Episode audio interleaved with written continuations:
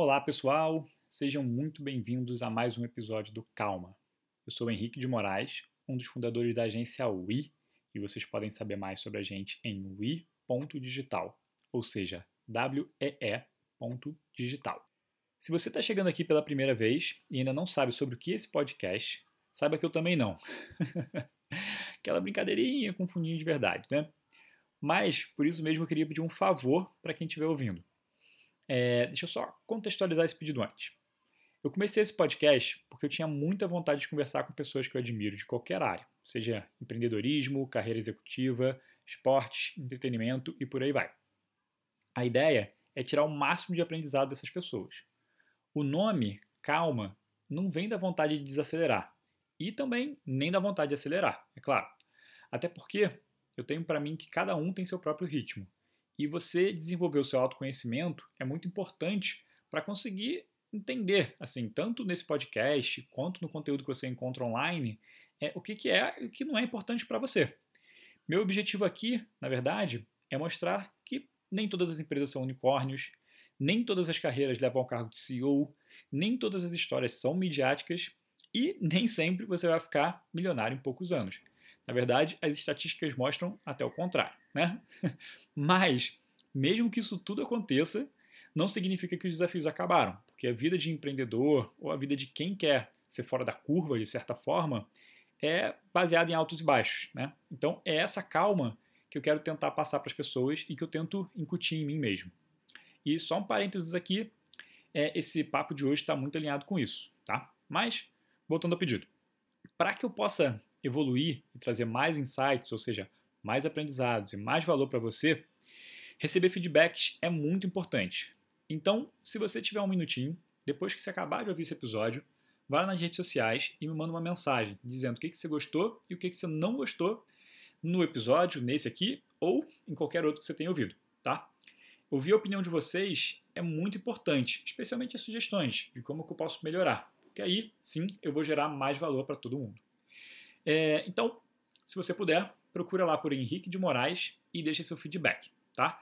Os links para as minhas redes sociais vão ficar aqui na descrição desse episódio. E também você pode procurar, eu sou um careca barbudo, Henrique de Moraes, acho que não vai ser tão difícil de achar. Estou no LinkedIn, Facebook, Instagram, enfim. Ainda estou relutando um pouco para entrar no TikTok, mas daqui a pouco também vou estar lá. É, bom, eu já falei demais e eu ainda preciso apresentar o convidado de hoje, que Inclusive é um cara que eu admiro demais e o bate-papo foi muito bom. Bernard Luna. Bernard, para quem ainda não conhece, é um experiente gerente de equipes de produtos e inovação. São mais de 18 anos atuando na área. Ele é altamente habilitado em planejamento estratégico, gerenciamento de produtos, desenvolvimento e treinamento de equipes multidisciplinares, métricas e pesquisa de UX. Ele é apaixonado por liderar equipes de alto, para o alto desempenho, né, e de alto desempenho, consequentemente, e alinhando métodos e processos orientados a dados com motivações humanas. E só para só um detalhe, né? Eu posso comprovar tudo isso, porque alguns anos atrás eu estava à frente de uma startup que foi pré-acelerada pela Nave, que era um braço de inovação da Estácio, que apoiava startups em early stage. Ou seja, startups ainda buscando validação de seus modelos de negócio. E o Bernard, ele era uma espécie de coordenador da coisa toda e também mentor da galera. Né? Então eu tive a oportunidade de ver de perto todos esses talentos do Bernard. E o que sempre me impressionou muito, na verdade, foi a capacidade que ele tem de passar o conteúdo de maneira quase lúdica. Os dias lá na nave, eles eram repletos de muito trabalho, né? Porque desde o início eram estabelecidas metas a serem alcançadas que estavam ligadas inclusive à sua permanência ou não no programa. Mas também era muito aprendizado, né? Isso especialmente por conta da maneira fluida e até divertida, eu diria, que o Bernard passava o conteúdo. E nesse período eu acabei desenvolvendo uma grande admiração por ele e especialmente pela sua maneira de enxergar o mundo. Sempre muito positivo, sempre com muito bom humor e, especialmente, pautado sempre em conhecimento. É, no bate-papo, a gente falou sobre várias coisas, mas a gente começou falando sobre como ele decidiu, com 11 anos, tá? 11 anos só, basicamente mudar sua personalidade e maneira de encarar o mundo, o que é bem incrível, especialmente para alguém tão jovem, né? A gente falou sobre o seu início, tanto como gerente de produto, como na educação e no mundo das startups. Além disso, passamos pelos projetos atuais que ele está envolvido. Um deles, inclusive, é bem curioso, é meio creepy e incrível ao mesmo tempo, e vocês vão saber mais. É, a gente falou sobre é, sua gestão do tempo, que é uma habilidade assim, que ele domina como poucas pessoas que eu conheço. Falamos sobre sua capacidade ímpar de criar e publicar artigos no LinkedIn em só 5 minutos, o que para mim é surreal. A gente também falou sobre a influência do seu avô na sua carreira e na sua vida, sobre a importância das matrizes priorização e muito, muito mais. O bate-papo está realmente incrível, muito rico, e eu espero muito que vocês curtam tanto quanto eu. Então, chega de falar e vamos ao episódio.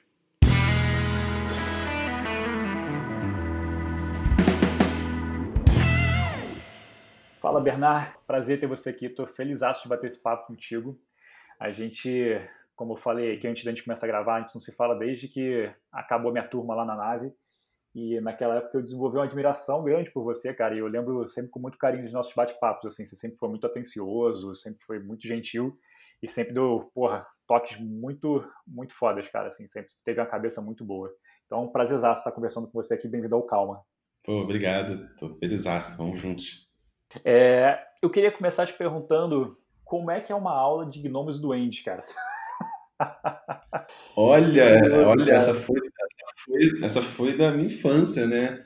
Eu falo isso, cara, é uma das coisas que mais me levou para estar onde eu tô hoje, com certeza, foi quando eu era criança. Eu tinha, devia ter em torno de talvez seis anos, não sei eu tive aula de gnomos e duendes na escola, cara. E isso mudou minha vida, assim. Ah, basicamente era uma leitura, né? Você entrava numa salinha que tinha vários gnomos, árvores encantadas e coisas assim na salinha. E era assim, a gente vivia realmente histórias deles, sabe? Ao invés de você ouvir uma história de Tiradentes, você ouvia uma história de Dom Pedro, você ouvia a história dos gnomos, assim. Então ele sabia a diferença entre duendes, gnomos, goblins, todas essas coisas. Hoje eu não sei mais nada, mas na época eu sabia tudo. E eu acho que Caraca, foi incrível para minha criatividade. Assim, eu acho que isso fez eu me tornar uma pessoa muito mais criativa. Eu tenho certeza disso, na verdade.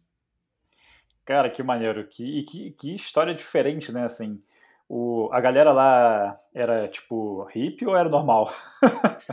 normal, era uma escola muito boa, era uma escola muito boa, e era uma escola assim, é, vamos dizer assim, riquíssima nesse, nesse ponto de vista, porque, cara, a gente tinha aula de música, a gente tinha aula de gastronomia, a gente tinha a nossa educação física, para você ter uma ideia, você que também é do Rio, a nossa aula de educação física era no Maracanãzinho, cara. Então, Caraca tudo era muito grande, tudo era muito, tudo era muito bonito, assim. Eu não sei se nessa época talvez minha mãe devia ter uma condição financeira melhor que meu pai. E a gente realmente essa escola era muito diferencial, assim. A gente ia estudar um livro na escola que a gente tinha que ler, a autora ou o autor ia lá e, e sentava uma cadeira na nossa frente e lia o livro e explicava o livro pra gente. Então, assim, era, era realmente era muito diferenciado, assim. Eu fui muito privilegiado de ter estudado nessa escola. Infelizmente ela não existe mais hoje, mas eu, cara, só, só agradeço por ter vivido isso. Foi realmente foi incrível.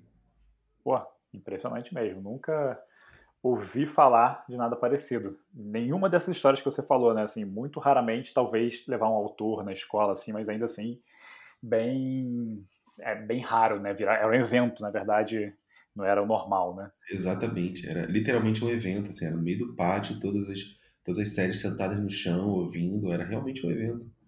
Maneiro, cara. E tá, passada essa pergunta que eu fiquei muito curioso, precisava entender como é que era essa aula. eu queria te perguntar uma coisa. Eu eu sempre tive a percepção de que você se envolve com muita coisa, assim, você é muito curioso e sai se metendo em uma porrada de, de, de assim, áreas diferentes, né? É, por exemplo, quando eu te conheci, você era mentor na nave, falava sobre startup, né? Uhum. Você hoje acho que está fazendo o lançamento de, é, de, um, de, um, curso, né? certo? Isso, isso para produtos. Para produtos. Então, assim, e eu vejo que você se especializa muito, assim, você não só é, tem aquela curiosidade, mas você vai lá, cara, se aprofunda, busca conhecimento. Então, eu queria te fazer algumas perguntas nessa linha, mas a primeira, eu queria que você falasse um pouquinho sobre tudo que você se envolveu, assim, se você puder dar um um resumo geral, assim, apesar de eu não, eu não costumo perguntar isso para as pessoas, mas agora eu fiquei até curioso, porque você é uma pessoa que é muito multifacetada, eu preciso entender um pouco as áreas que você já atuou, cara. Cara, a grande verdade por trás disso é porque eu sempre tive medo de não ser incluído nas coisas, né?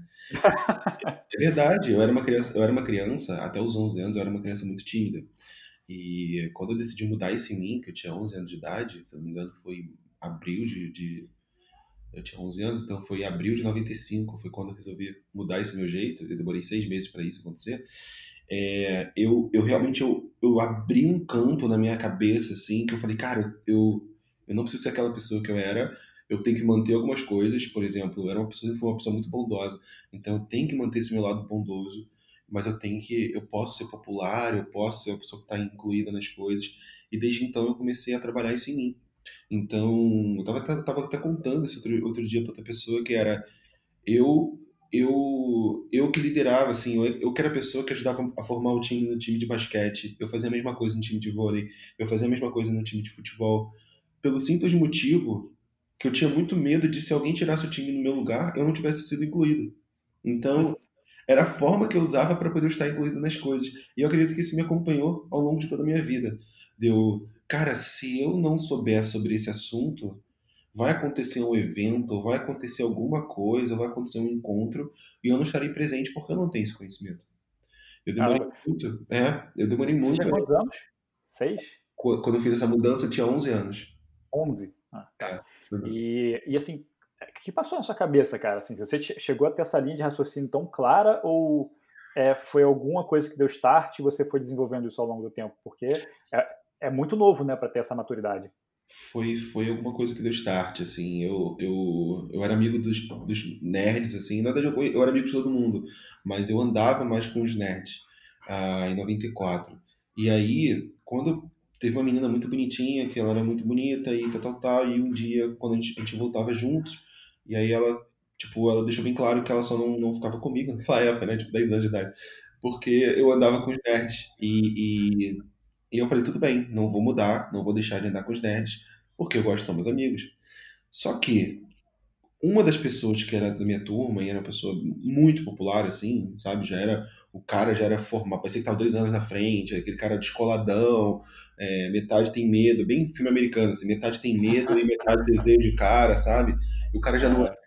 E aí, e ele era amigo meu, é, e aí, por conta disso, eu falei, cara, eu quero me tornar esse cara. Eu quero me tornar esse cara que é popular, esse cara que, que pô, fala com todo mundo, é chamado para tudo, todos os eventos que existem na escola, eu quero esse cara. E aí eu comecei a falar, ah, beleza, eu vou virar esse cara. Só que no meio do caminho, eu fui vendo que esse cara não era, não era tudo que eu queria, sabe? Ele não, ele não representava todos os valores que eu queria como pessoa. Ele não falava com os nerds, ele tratava mal as pessoas é, é, que não eram da mesma tribe dele, assim. Então, nesse momento, eu comecei a montar o Bernard. Assim, eu montei um Bernard que era super descolado, que falava com todo mundo na escola, que era chamado para todas as festas, seja do ano superior ou dos anos inferiores, entendeu? É, e, e também armava confusão, claro, mas que ao mesmo tempo todos os professores gostavam. Assim, eu era chamado para as festas das filhas e dos filhos dos professores, entendeu? Os diretores todos, as diretoras conheciam meu nome e não era por eu armar confusão, conheciam o meu nome porque eu era uma pessoa super legal. Então, isso para mim foi muito, foi muito interessante, assim, de eu conseguir moldar uh, uma pessoa com 11 anos de idade, por isso para mim é muito claro essa época, e desde aquele dia eu nunca mais fiquei tímido, assim, é, eu nunca mais, eu falei, cara, eu posso fazer o que eu quiser, eu vou errar, eu vou acertar, e aí, claro, na vida a gente vai também errando e vai moldando ainda mais, né? Mas foi isso, não foi uma, não foi, vamos dizer assim, uma consciência, foi uma busca de ser uma pessoa e no meio do caminho você perceber que você não quer ser aquela pessoa propriamente dita. Você quer algumas habilidades que aquela pessoa tem, então você consegue ir buscando ali e, e modelando a persona que você quer se tornar. Legal, cara. E é, então fala um pouquinho sobre depois que você desenvolveu essa sua habilidade de se comunicar com todo mundo e, e aprender as coisas para poder fazer parte. É, quando você começou a trabalhar, né, assim, é, Sei que você começou a trabalhar muito cedo, inclusive. Uhum. É, me fala um pouquinho sobre os, as áreas que você se envolveu, pelo menos as principais, assim, as coisas que de repente foram é, mais chave na sua vida, sabe, na sua trajetória. Bom, eu comecei a fazer site muito garoto, comecei a fazer site com 13, 14 anos, é, sites pessoais, E lá com, com, no meio dos 14 anos já comecei a fazer meu primeiro site profissional, que foi o site que me pagaram para criar e dar manutenção. Então, desde então, é, para mim foi muito natural eu começar a pegar projetos cada vez maiores, começar a pegar projetos cada vez maiores. Então, nesse meio, eu atuei em desenvolvimento, atuei em design e atuei em parte de produto. Um, no começo, a parte de produto não era tão clara porque não tinha muito uma profissão de product manager. Mas, no fim das contas, o que eu fazia de priorização, de liderança de time, nada mais era do que gestão de produto. Só que, além disso, eu também é, pegava outras tarefas de design, ou de arquitetura de formação, ou de pesquisa e tudo mais. Então, foi isso que eu fiz. Um, fora trabalhar com parte de eventos também e tal, que eu, emprestava meu rostinho bonito para alguns eventos, o que eu fazia mais era essa parte de, de produto digital mesmo. Uh, no meio do caminho, eu percebi que eu podia não só desenvolver produtos, mas eu também podia ajudar e ensinar isso para as pessoas. Então eu comecei a fazer também a parte de ajudar pessoas, levando informação, levando é, levando conhecimento didático de como desenvolver, como fazer design. Cheguei a apresentar um, uma proposta de um curso para uma faculdade que comprou o curso, a gente começou a dar esse curso para vários alunos. Então foi também foi bem interessante. Uh, mas ainda tratava isso como um produto, porque eu tinha métrica de resultado, eu tinha todos os indicadores, eu tinha mapa de calor para os alunos do curso. Um, até que, alguns anos depois, a gente chegou na nave. Que, que, que nada mais era? O meu trabalho na nave foi exatamente ajudar a modelar um curso, um, que era uma pré-aceleradora, onde eu tratei como produto. Então, eu botei indicadores, todo mundo tem indicadores, você viu isso bem claro, né? A gente tinha uma gamificação então essa gamificação também trabalhava com notas, com pesos, com eliminações, corte. Nada mais é do que um produto. Então a cada turma a gente selecionava o que a gente queria experimentar, o que a gente tinha certeza, meio que uma matriz CSD assim. A gente sabia o que a gente tinha certeza, aquilo que a gente queria realmente validar e aquilo que a gente não sabia que a gente ia aprender a cada turma.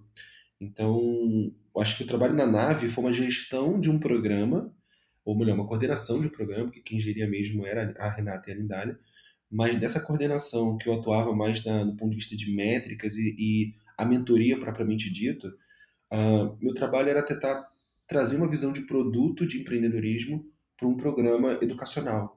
Então, enquanto a Renata e a Lindália traziam essa questão educacional, que é muito mais presente nelas, eu trazia a visão de empreendedorismo e tentava metrificar isso como um produto. E acho que por isso que deu muito certo, assim, porque cada um respeitou a habilidade dos outros mas principalmente a cada turma a gente aprendia e a gente não tinha medo de mudar o curso todo, se fosse o caso, mudar toda a aceleração. Cada turma era totalmente diferente da outra, porque a gente não tinha medo de desapegar daquilo que não tinha funcionado. E acho que para mim esse foi o, o, grande sucesso assim da nave. Ah, a partir dela eu voltei e comecei a cada vez mais focar na minha área de atuação. Então eu empreendi, tive uma startup, fiquei três anos com a minha startup, recebemos três investimentos, chegamos a 11 pessoas no time. Uh, depois de um tempo, a gente percebeu que a gente não estava chegando onde queria, o dinheiro ia começar a acabar, a gente preferiu optar por encerrar.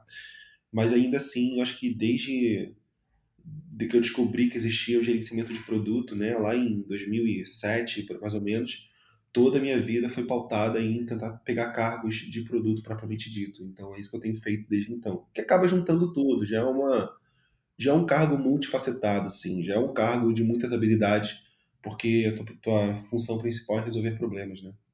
Sim. É, e é engraçado porque, assim, da, da lembrança que eu, das lembranças que eu tenho lá da nave, é, uma muito forte eram as dinâmicas que você fazia, né? Uhum. Então, eu acho que você, você abraçou mesmo essa, essa área de educação durante um tempo, né? Estudou, assim, inclusive metodologias de fazer as pessoas absorverem as coisas, porque era muito divertido, inclusive. Sim, era bem legal. Não era só aprender, sabe? Era aprender de maneira divertida, eu gostava, sabe? Tipo... Era muito legal. Assim, essas dinâmicas, elas eram, é, realmente era muito bem estudado, porque eu tive, como eu tive a facilidade de começar a dar aula muito cedo, e comecei a dar aula, se eu não me engano, na faculdade eu tinha por volta de dos 20 anos, mais ou menos, acredito eu. 20 anos. Então, assim, uh, eu já era muito jovem. Então, eu, eu mas eu estava jovem ali, mas eu estava dando aula para pessoas que tinham, sei lá, 17, 18. E se eu não soubesse amarrar essas pessoas, eu estava ferrado, né? Eu ia, não ia conseguir entregar conteúdo técnico de programação, por exemplo. Então, eu sempre fui comecei a trazer isso. Então, nas palestras que eu dava, eu também trazia isso. Então, eu comecei a fazer essas oficinas, inventar essas oficinas, sempre buscando a educação. E era interessante também, porque a, a minha mãe, aí vem uma coisa acho que eu nunca contei para ninguém.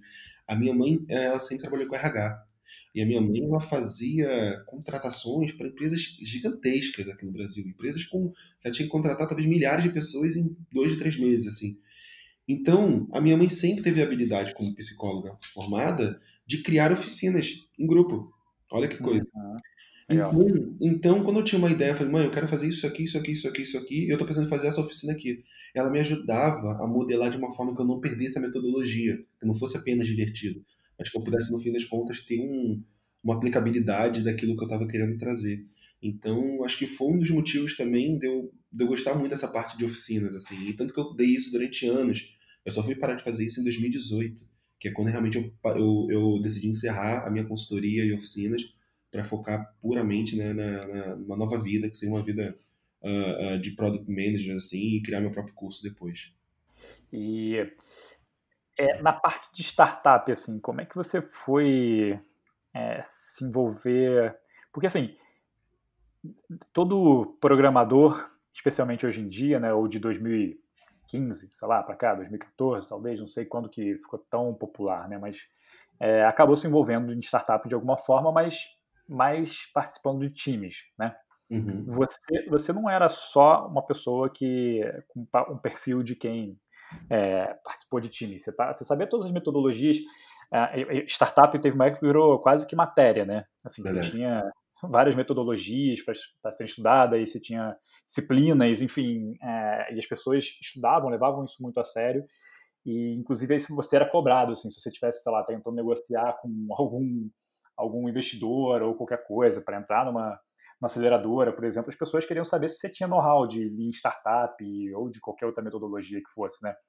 E é, como é que você, como é que, de onde surgiu a curiosidade e isso foi por necessidade? Você já tinha empreendido antes da nave, por exemplo, ou não? Você estudou por curiosidade para aprender a lidar com os projetos que você estava envolvido? Como é que foi isso? Legal. Eu já tinha tido experiências antes da nave, bem algumas na verdade. Uh, por exemplo, eu, eu já tinha tido uma empresa, né? Na verdade, eu tive uma empresa de, de desenvolvimento e depois uma empresa de treinamento, que foi o curso que eu tive. Que, inclusive, foi o curso que fez eu acabar chegando até a nave, olha que legal. E, então, esse curso que era itinerante, que eu dava aula no, dava aula no Brasil inteiro. Uh, nesse, nessa, nessas empresas que eu trabalhei, por exemplo, uma delas, eu, a primeira empresa que eu trabalhei, a grande verdade é essa, a gente já criava produtos. Então era uma empresa de criação de produtos. Dentro da mesma linha, não, eram produtos para a própria empresa e a gente vendia isso para o mercado. Então ali já era muito startup, se pensar nesse ponto de vista. Só que eu nem sabia o que era isso. Um, depois disso, eu passei pelo Jornal do Brasil, onde eu era líder de produto do time que é, atuava diretamente com o portal do Jornal do Brasil. Cara, a gente tinha todas as métricas, decisão de produto, decisão de design, decisão de desenvolvimento, tudo passava por mim. Então, eu já vivi isso na prática também, de ver você lidar com um produto e pensar em escalabilidade, pensar em monetização. Uh, então, isso também já, já aconteceu bastante. Só que o grande, o grande boom para mim foi quando eu trabalhava na Petrobras, é, que eu era líder de produto do time da Petrobras, e eu vi que a gente, eu comecei a criar muitos projetos paralelos. Foi quando eu estava com maior hype assim, de palestras, de viagens e tal. E eu vi que, caramba, eu, nossa, projeto legal, vou começar a lançar projetos. Eu comecei a criar muitos projetos e eu vi isso acontecendo. Então, para aí, eu comecei a ler livros, comecei a, a entrar nesse mundo de empreendedorismo. Um, e a grande maturidade, vamos dizer assim, de empreendedorismo para mim aconteceu quando eu fui morar em São Paulo, em seguida da Petrobras, que eu fui um, trabalhei numa startup, na criação, na fundação de uma startup. Então, era eu e dois sócios, uh, a gente, os três, num, num coworking, uh, no Morumbi, e a gente todo dia se encontrando, ficando o dia todo, sei lá, 9, 10, 12 horas juntos, só discutindo o produto que a gente estava criando. Assim. Então, do dia zero, pensar o nome da empresa, pensar o logo da empresa, até chegar ao ponto de três meses depois ter a primeira versão do produto, um, e já está no outro escritório, mais três meses depois, gente já está num outro escritório, já está na, na, Vila Olímpia, já com, com mais duas pessoas no time, um, com já alguns e-commerces usando, e, ou seja, nove meses depois da fundação, a gente já está com, sei lá, com mais oito pessoas no time, já ter recebido um investimento dos, de um dos maiores grupos de, de mídia do, da América Latina e já está consolidado no mercado de e-commerce. Assim. Então foi o. Eu falo que foi o sonho brasileiro, sabe? Foi o sonho brasileiro de empreendedorismo. Você, de zero a nove meses, de você sair de uma empresa que, tipo, uma ideia, e você chegar, tipo, a valer milhões, já fazendo parte do maior grupo de mídias do Brasil e da América Latina, assim. Tanto que esse grupo depois, ele acabou comprando esse produto, uh, esse produto foi adquirido pela maior empresa de mídia da América Latina, e hoje esse produto ele acabou que nem existe mais, ele já está incorporado como uma, uma, um subproduto dentro dessa grande empresa de mídia da América Latina. Então, então foi, foi realmente foi lindo, assim, sabe? É, foram, foi realmente foi um aprendizado muito grande, não só porque esses dois sócios eram pessoas muito inteligentes, eu até hoje eu tenho um carinho e admiração incrível por eles, que é o Guilherme e o Juliano. Uh, o Juliano acho que hoje mora na Alemanha, sei lá. Uh, e assim, então eram pessoas que eu aprendi muito, porque eles eram muito, muito inteligentes. E porque eu pude realmente ver a coisa nascendo. Eu, eu pude materializar uma ideia num produto de sucesso uh, do zero, assim. Então isso foi muito, sei lá, isso mudou a minha mente, assim. Realmente ela conseguiu concretizar a minha jornada de conhecer o empreendedorismo de teórico ao prático. E a partir daí, cara, eu comecei a estudar, depois eu virei uh, diretor no, no Videolog, então eu passei pela 21212, não só como é, acelerado, mas também como mentor, fui mentor da 21212, fui mentor da Papai Ventures, então eu comecei a dar mentoria em todas as aceleradoras, como a, a, a ACE, né, também, que era a Aceleratec na época. Então, assim, acho que eu, eu vivi muito do empreendedorismo antes da nave, então por isso que eu comecei a criar uma própria metodologia de ensino, porque eu era muito seguro já com o que eu já tinha vivido empiricamente e também o que eu tinha consumido de leitura e de bibliografia. Eu tinha esquecido que você tinha passado pelo videolog, cara. Pois é, eu, eu, às vezes eu esqueço também, porque, mas assim, o que eu aprendi no videolog eu levo para a vida, assim, eu realmente eu levo para a vida porque foram aprendizados bem dolorosos, mas, mas bem, bem importantes para ser quem eu sou hoje. Tem, tem algum específico, assim? Você... Tem, cara, tem, tem sim. É, eu, que eu vivi no videolog, uma das coisas que eu até conto em algumas palestras que eu dei quando eu citei sobre isso, que foi você olhar muito uma coisa que você quer lançar e você não saber fazer as perguntas certas.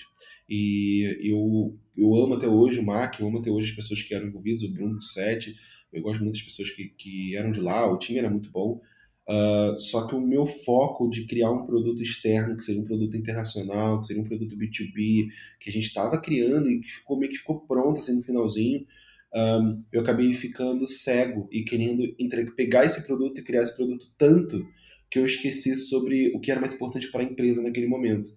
Basicamente, se eu tivesse feito a pergunta certa, eu descobriria que tinha buracos muito preocupantes na empresa naquele momento e eu descobriria que não teria caixa para a gente criar esse produto e botar no mercado.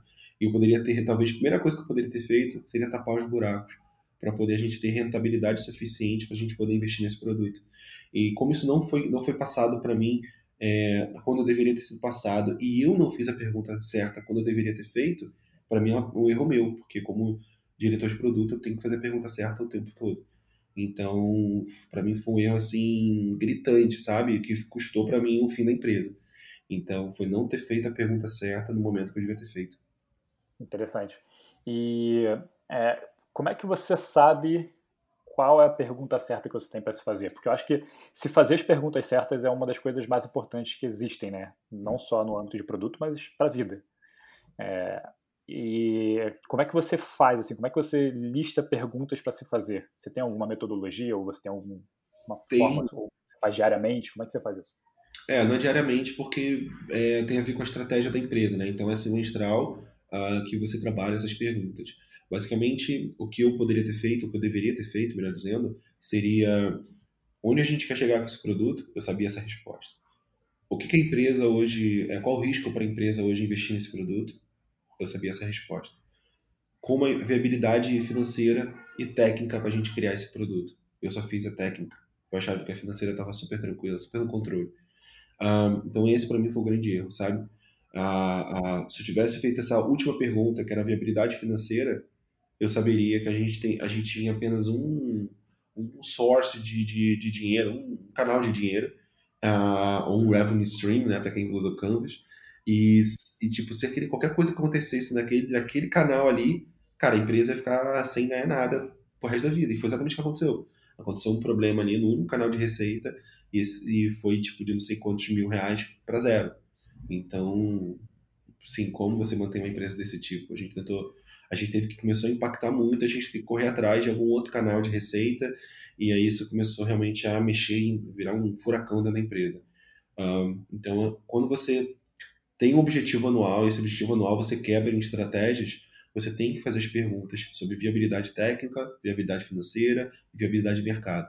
São as três perguntinhas básicas que você tem que fazer numa estratégia de lançamento de um produto novo.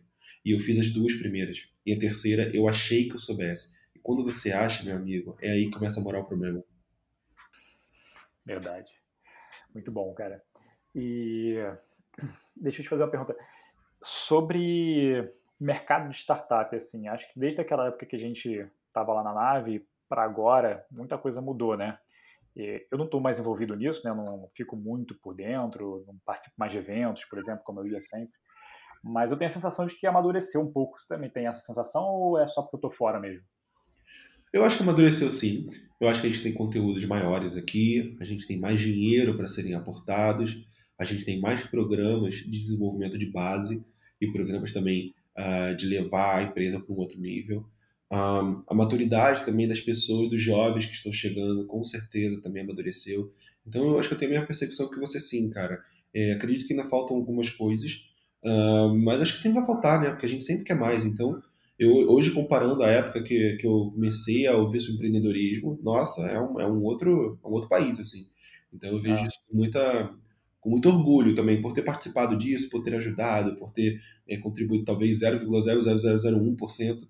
Eu, eu fico muito orgulhoso, assim, e ver algumas pessoas hoje que eu conheço e conheci pessoalmente, ah, de forma bem próximas, hoje dando, dando show aí nessa liderança de comunidades, liderança de empresas e de venture capitals, por exemplo, também eu fico bem orgulhoso dessas pessoas. Legal. E, cara, o que você está fazendo agora? Assim, quais são os projetos que está envolvido? Hoje, eu tenho três iniciativas, eu tenho três coisas. Eu não vou falar três coisas que eu estou focado, porque eu acho que se usar a palavra focado com três coisas já, já é meio estranho. Mas tem três iniciativas que, eu, que hoje eu faço. Um, uma delas, que é a minha, o meu full-time job, é, eu estou como Senior Product Line Manager da Liferay, que é uma empresa de Los Angeles. Eu trabalho remotamente aqui do Rio de Janeiro. Um, basicamente, eu faço a gestão do produto delas, da, da, da Lifer, na verdade, esse produto de cloud, que é um produto que a gente ajuda os clientes que já usam a tecnologia Lifer, que é uma empresa bem grande, com uma tecnologia bem famosa, para eles poderem usar o nosso host também para o próprio portal delas. Então, a gente tem clientes muito grandes no mundo todo uh, e estamos crescendo bastante. Então, é, é um desafio bem legal. É o, primeiro, é o primeiro produto internacional que realmente eu pego full-time job então tem sido uma experiência bem divertida. Já fiz muitos projetos para fora, mas é o primeiro que realmente é um full-time job. Assim, então tem sido bem, bem desafiador. Um, o segundo deles é, é o meu curso. Eu comecei a criar cada vez mais conteúdos para product managers e tem sido muito legal tentar ajudar a formar essa galera para o mercado. Basicamente, é muito próximo do trabalho que eu fazia com engenharia, com desenvolvimento, lá no começo dos anos 2000, com meu curso e com conteúdos e agora eu tenho feito mais para product managers, porque esse mercado aqueceu e eu posso ajudar esse mercado a amadurecer. Então eu tenho me disposto muito para fazer isso, conteúdo diários no LinkedIn, conteúdo diários no Instagram uh, e por aí vai. Uh, newsletter, podcasts, muita coisa legal. E, e, nesse meio termo eu percebi que muita gente queria ter mais tempo comigo, muita gente gostaria de se aprofundar mais comigo, ou que eu ajudasse nessa migração de carreira ou na segurança propriamente dita. Então eu criei um curso chamado Curso de Produtos Incríveis, que é um curso para ajudar product managers a migrarem ou a terem confiança em crescer a carreira dentro da própria empresa. Um, esse curso a gente acabou de fechar agora a terceira turma, está muito legal, muita gente já formada, muita gente fazendo. Uh, o curso ele é sempre atualizável, então não é aquele curso que você faz e tem seis meses para você terminar e ganhar o certificado e acabou. Não, depois que você paga, você está ali dentro, o curso vai ser sempre mudado, tem um change log do curso. Então, toda aula que for adicionada ou que for atualizada, a gente vai botar lá que foi, então todo mundo pode verificar de novo. Tem uma comunidade. Então, está sendo muito interessante criar, vamos dizer assim, um ecossistema. Embora eu não possa criar um ecossistema, mas criar como se fosse uma, um ecossistema digital, uma comunidade digital para essa galera de, pro, de produto. Uh, isso tem sido muito divertido. E a, e a terceira coisa é eu estou como CPO da Book, que é uma empresa de São Francisco. Uh, é um produto né, que a gente está criando agora, né? A empresa já existe, já, já formalizou ela, mas a gente ainda não botou o produto no mercado, que é um aplicativo de relacionamento platônicos. Basicamente, o que a gente quer é uma coisa bem louca, assim. A gente quer que você possa pagar para você viver uma experiência com uma pessoa bacana. Então, que você possa pagar para poder você sair para tomar cerveja com alguém. Que você possa pagar para alguém te levar para andar de cavalo, porque aquela pessoa gosta muito de fazer isso, bater papo. Então, a gente quer botar o humano para ele entregar aquilo que ele mais gosta de fazer com outra pessoa. Então, é como se fossem pessoas que não têm um grande relacionamento social ou que estão numa cidade por algum motivo e não tem muita coisa para fazer, que ela possa buscar alguém que gosta da mesma coisa que ela para ter uma experiência incrível, assim. E a gente tem tá criando esse produto ainda, tá sendo bem legal. Primeira vez que eu falo dele publicamente, olha que coisa legal, nunca tinha falado. É, e, e, e, a gente vai lançar e tá para lançar aí nos próximos, talvez no próximo maio, talvez já começar a lançar uma pré, uma pré, pré cadastro para pessoas que estão interessadas. A gente deve lançar inicialmente só em São Francisco ou no estado da Califórnia, ainda estamos estudando o lançamento, uh, e em seguida lançar talvez em São Paulo ou, no Rio, ou São Paulo e Rio de Janeiro. Ainda também estamos estudando isso. Mas a ideia é lançar em três, quatro cidades no máximo, para poder colher feedbacks e começar a fazer a evolução do produto. E aí depois a gente vai abrindo para outras cidades que forem mostrando mais interesse. Cara, eu fiquei curioso. Como, como seria assim, a jornada, por exemplo, de uma pessoa que entrou lá? Como é que quem, quem entra, quem paga, é a pessoa que está buscando uma pessoa para fazer uma experiência com ela que ela gosta, de alguma coisa que ela gosta de fazer, eu fiquei meio confuso. Legal. Você, se você tem interesse, por exemplo, é, vou dar um, um, case que aconteceu muito comigo, né? Eu sei lá, eu tô indo, eu tô indo para Paraíba para dar um treinamento. Isso acontecia direto, assim, indo para uma cidade onde eu não conhecia tanta gente ou para um estado, como, como eu falei agora, uh, que eu não conhecia tanta gente. Então, eu tô indo, sei lá, para João Pessoa. Chego em João Pessoa, dei meu treinamento, acabou, eu vou para casa, tomo um banho, papapá. Para muitas pessoas como, como eu, nesse caso, quando vão dar treinamento, palestra, ela, se ela não conhece tanta gente ali, ela chega e vai ficar, vai dormir, vai ficar no hotel o resto da noite. É, ela não vai sair para comer sozinha, ela vai pedir uma comida no quarto, vai ficar vendo televisão, no computador, vai dormir. Uh, e muitas dessas pessoas, por estarem viajando, estarem dando uma palestra, um treinamento, elas têm um poder executivo legal, elas têm um poder financeiro legal. Então, ela poderia muito bem falar assim: caramba, deixa eu procurar se tem alguém aqui que gosta de Star Wars como eu gosto.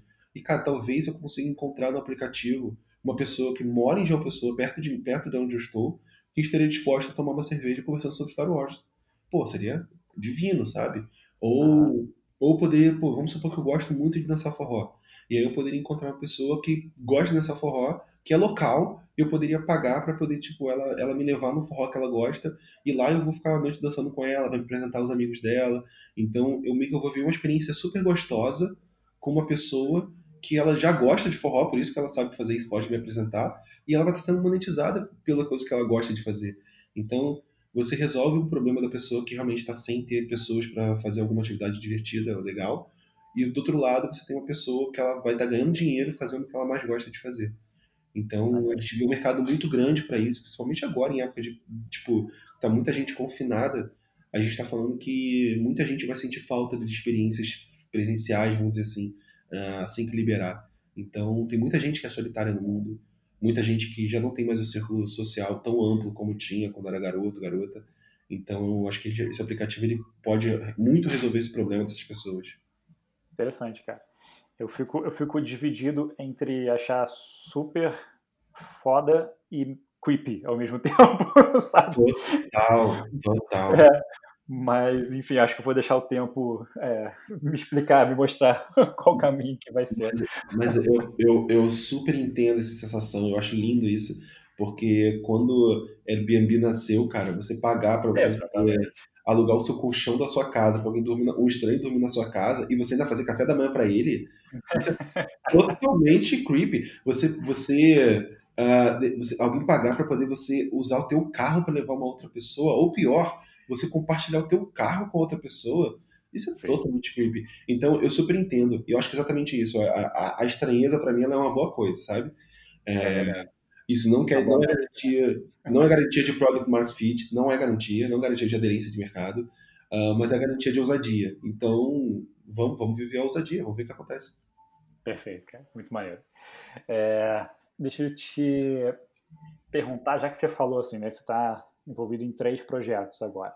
E assim, é, eu não sei exatamente como é, que é, como é que são seus contratos com a galera lá de fora, se é por hora, enfim, é, ou se é por algum tipo de entrega, como é que é que você faz esses acordos.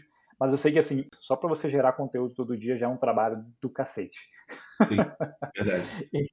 então, assim, eu, eu, eu, queria entender como é que você faz para gerir seu tempo, como você faz para organizar seu dia, suas tarefas, o que priorizar, é, até para você conseguir gerar valor para as duas pessoas que estão te contratando, estão esperando isso de você, e para você também não se decepcionar consigo mesmo em relação às, às entregas que tem a ver com o seu próprio produto, né, com seu próprio, sua própria empresa, vamos colocar assim, embora claro. não sei se você está com uma empresa. Claro.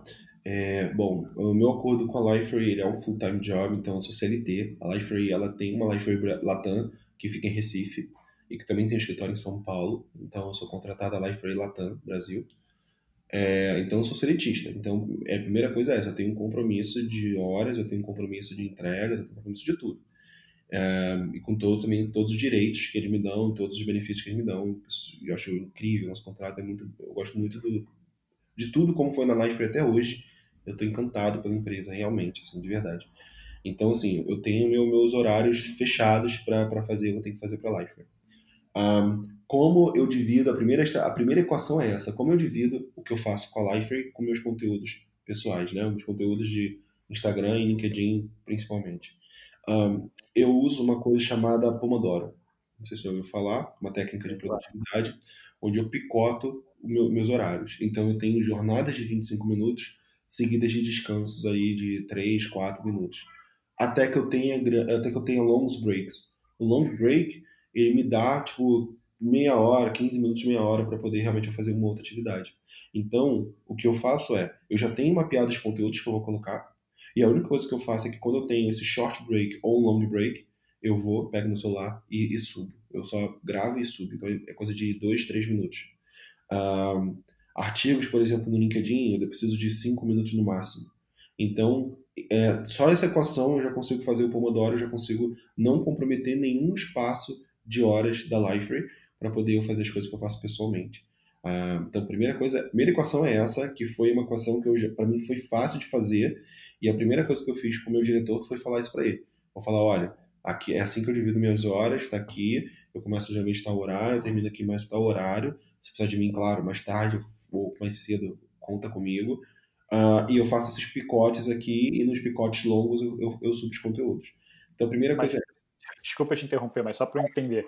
É, você falou que você já tem mapeado quais são os conteúdos que você quer falar. E uhum. aí, do, no Instagram você falou que lança vídeos. Então, você grava na hora e já lança, certo? Isso, perfeito. Tá. E no LinkedIn, você escreve em 5 minutos também ou você já tem ele escrito? Escreve menos. Geralmente eu demoro dois, dois minutos para escrever um artigo. Caraca, queria ter essa capacidade.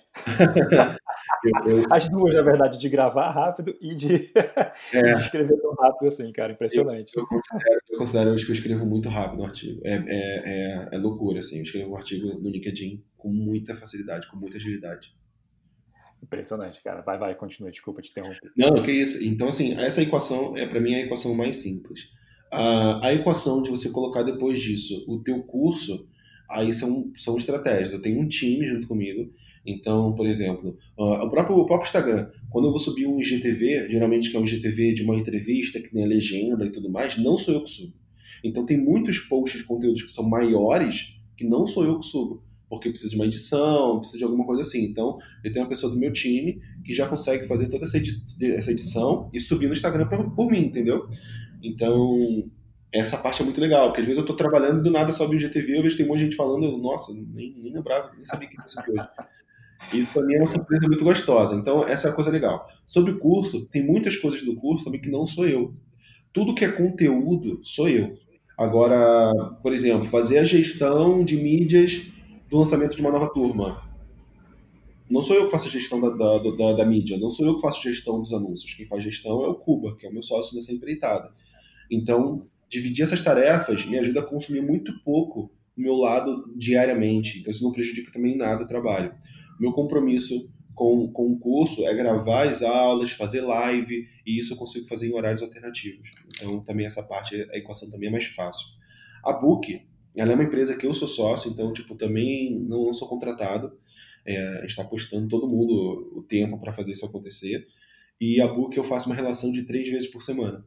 Então, tem três vezes na semana que eu tenho umas tarefas específicas e aí ou eu começo mais cedo ou eu faço à noite para poder conseguir entregar esse, esse o valor né, que, que esperam de mim, que eu preciso entregar para o produto. Um, como é uma etapa ainda de building de produto, então é muito mais ver se as tarefas estão sendo bem feitas, se a nossa PO está fazendo a priorização como deveria, se a, a documentação das tarefas está clara. É muito mais uma questão de supervisão, vamos dizer assim, e clareza, tomada de decisão, do que propriamente dito de execução. Então, ainda não é um. Não, não, dá, não dá problema ainda também nessa equação, porque eu consigo fazer isso à noite. Perfeito. Pô, impressionante, cara. É, é uma organização invejável, eu diria. é, é um chaveamento. Dá certo, né, também. é, eu acho que é um chaveamento de mindset bem difícil de fazer, porque realmente você ficar mudando contexto na sua cabeça o tempo todo é algo difícil. Uh, mas também, ao mesmo tempo, acho que é muito gostoso, porque se você bebe na fonte só de uma coisa, acho que você fica muito limitado. Assim. Acho que quando você bebe na fonte de outras coisas, eu acredito que teu, teu, tua cabeça fica mais rápida, você pega um exemplo daqui e tenta aplicar aqui. Eu acho que você também fica. Eu, eu gosto muito da ideia de você ter um side project. Eu acredito que todo product manager deveria ter. Inclusive, tem um livro que fala sobre isso, que ele, exatamente ele, ele sugere que todo mundo tenha um projeto paralelo. É, então, eu, eu recomendo, cara. Eu recomendo todo mundo que quer aumentar sua criatividade, quer aumentar sua gestão de tempo, tenha um projeto paralelo. Isso vai te ajudar muito nisso. É, e, e, deixa eu te fazer uma pergunta, assim, eu vou é, explicar por que, que eu estou fazendo. É, eu percebi que você, tem, você passou, assim, por muitas empresas, é, você sempre ficou, assim, períodos razoavelmente pequenos, eu diria. Tipo, dois, três anos, às vezes, às vezes uhum. um pouco uhum. mais, às vezes um pouco menos. É, e eu também minha, minha, minha trajetória é um pouco assim também, é muito picotada, sabe? Tipo, eu ia, tinha uma curiosidade aqui, e aí de repente me envolvia naquilo, de repente eu saía e ficava tipo um ano, um ano e meio, dois anos, três anos, às vezes seis meses, nove meses. E eu me pergunto muito, me pego me perguntando ainda, é, coisas do tipo, será que se eu tivesse insistido um pouco ele teria virado, sabe? Alguma coisa nesse sentido. Você se pergunta isso também, cara? Cara, para ser sincero, não. Eu, eu cada troca para mim de trabalho para mim foi muito bem foi foi assim, tinha que acontecer, sabe? vou te dar dois exemplos. É, Jornal do Brasil. Bom, a troca do Jornal do Brasil foi porque o Jornal do Brasil quebrou. O Jornal do Brasil estava atrasando salário, o Jornal do Brasil tinha quebrado. É, não conseguiram administrar como deveriam um jornal impresso, a estrutura era muito inflada, embora o online fosse super pequeno e super autossuficiente, o offline tomava todo o tamanho da empresa e fez a empresa não se sustentar. Então, com toda essa mudança que estava acontecendo naquela época, lá 2007, por aí. Um, então, não fazia sentido eu, eu ficar numa empresa que estava quebrando e, e tipo, já não estava pagando salário e qualquer outra coisa do tipo. Então, assim, realmente isso aconteceu. Isso foi a mídia, inclusive, na época, e eu lembro disso sair na mídia. Eu falei, cara, eu tô crescendo muito na minha carreira eu não posso nesse momento agora, tipo, ficar impactado por conta disso. Eu morava sozinho e tal, então realmente eu, eu fui para Petrobras, porque eu já tinha recebido essa proposta. Eu falei, cara, eu vou para uma empresa agora onde eu vou ter uma estrutura de trabalho bem interessante, eu vou ter uma estrutura de trabalho, claro, extremamente burocrática, e era, mas que eu vou conseguir talvez ter uma projeção muito legal, não só na minha carreira, mas também de aprender mais processos, aprender coisas, burocracia também é interessante, de vez em quando você aprender um pouco, e foi incrível, assim. Eu realmente eu vivi a vida de gerenciamento, uma coisa grande, de burocracia, de abrir ticket para coisa que você quer resolver, coisa que eu nunca tinha feito na minha vida. É, e, e, e, realmente eu valorizo isso, porque hoje eu faço isso na Lifer. Então, então foi bom ter vivido isso antes. É, e, e por que eu saí da Petrobras? Eu saí da Petrobras depois de dois, um ano e pouco, quase dois anos, porque eu tinha recebido essa proposta para ir para criar essa empresa em São Paulo. Então foi aquele momento que eu falei assim, cara, recebi uma proposta, parada foda, que eu vou ter que fazer, vai ser incrível. Então, nesse momento, para mim, eu falei, cara, tá no momento. Eu já vivi tudo que eu tinha que ter vivido aqui na Petrobras. Por quê? Porque a Petrobras, você não consegue se tornar um gerente maior, vamos dizer assim, uh, se você não for concursado, por motivos óbvios. Então, ou seja, eu não tinha uma carreira ali, uma trajetória de carreira bem definida. Para poder eu crescer da minha posição para uma próxima posição, eu teria que fazer concurso. Eu não tenho a mínima vontade de fazer concurso. Então, estava muito claro que o meu teto estava muito próximo de mim. Então, não fazia sentido. Ou eu sairia de lá para uma outra empresa, ou eu sairia de lá para o Rio ou para São Paulo. Então, então também foi, foi esse motivo de saída. Então, para mim, é, é, é, isso. Assim, eu encontrei tetos muito claros que eu tinha que realmente fazer um movimento, dar um passo para o lado. Assim. Um, não teve nenhuma especificamente que eu falo, nossa, se eu ficasse um pouco mais de tempo, eu teria realmente feito. Para mim, não. Para mim, sempre foi muito documentado, assim, os momentos e as decisões. Ah, eu poderia ter feito coisas diferentes. Aí sim, eu poderia ter feito coisas diferentes, como eu falei do Videolog, eu poderia ter feito coisas diferentes na, na estante virtual, que é uma empresa super legalzinha, que agora foi vendida pela, pela Magazine Luiza. Então, algumas mudanças de trabalho eu poderia ter feito. Agora, ter tentado mais, eu acredito que não. Eu não tenho essa, não tem esse peso, sabe? Legal. Muito bom, que bom, né? é bom entre aspas, porque ter feito diferente também é um peso, né? é, pode ser. Bom, então aproveitando, você tem algum fracasso, assim, é, favorito? Nossa, Henrique, eu tenho vários. Nossa, eu tenho tanto fracasso, cara. Eu, eu, eu acho até bom, assim, eu, o Videolog, para mim, é um dos mais famosos. eu considero que na estante virtual também foi um fracasso é, não, não, não ter conseguido talvez ter, ter tido mais respostas, mais abertura no começo do trabalho. É, só, eu penso duas coisas, né? Ou eu teria que ter validado essa, é, como é que era essa cultura antes de eu ter entrado e talvez ter negado a, a proposta que me fizeram. Ou, outro lado, eu ter descoberto no começo como é que era essa cultura de, de gestão deles para que eu pudesse ter me, me talvez lidado diferente, ter tentado uma outra estratégia. Então, e não é falando mal da empresa não, tá gente? É mudança de estratégia para aquilo que eu acreditava que eu ia ter. Então, é puramente uma questão de adaptação, assim, não é zero falando mal da, da estante virtual. Muita gente trabalhou lá, eu indiquei para outras pessoas, nada contra a empresa. Um, e a última coisa que eu tenho um grande arrependimento, que eu já falei isso também publicamente, foi nessa empresa, dessa startup que a gente criou em São Paulo, que era Melt, que é uma empresa. Pô, eu, cara, a história da Melt foi incrível, assim, como eu falei, você de zero a nove meses tem o resultado que a gente teve, uh, os dois sócios incríveis, que eram o Juliano e o Guilherme. A minha, meu maior arrependimento lá foi eu não ter pedido um share quando, eu, quando a gente fechou para criar essa empresa. Então, uhum. cara, eram dois sócios e eu era o, assim, dois sócios executivos, né, dois sócios atuantes, e eu como se fosse, como fosse não, eu era o primeiro empregado, assim. E eu, eu foi totalmente falta de ambição, assim, foi totalmente. Foi muito mais prazer em criar um produto do que realmente em ambição de se tornar sócio de um produto, assim. Acho que foi, foi, sei lá, falta de amadurecimento meu. E depois que eu percebi isso, eu falo, nossa, eu devia ter pedido, assim, devia ter pedido 1% que seja, mas eu deveria ter feito isso para poder mostrar que, olha, se nós vamos criar uma coisa nós três, então nós três somos sócios. Eu deveria ter feito isso. Mas, assim, não foi. Eu, eu zero coloco culpa isso também no, no, no, nos sócios, zero coloco culpa na empresa, porque para mim foi falta de ambição minha. Então eu vivo com isso e tudo bem, e, cara, vamos aprender, sabe? Então, acho que os três, acho que meu top 3 arrependimentos acho que foram esses. É, você teve algum momento assim que você lembre de ter sido muito difícil a ponto de você querer desistir de, ou de empreender ou de, sei lá, de mudar completamente de carreira? Ah, com certeza, com certeza. A, a, a Bunny foi muito disso. A gente, tanto que depois dela eu falei, não quero startup, talvez nunca mais, ou talvez é, não tão cedo, sabe? A, a Bunny foi, foi muito. Meu time era muito bom, eu, meu time era muito bom, o Giovanni e o Ian são incríveis, assim, são pessoas que eu gosto muito, não só de perfil soft skills, mas também hard skills, assim. Um, eu tinha um time das 11 pessoas, era um time muito bom, muito competente, e me, me, doeu muito, assim, não conseguir fazer a empresa chegar, sabe?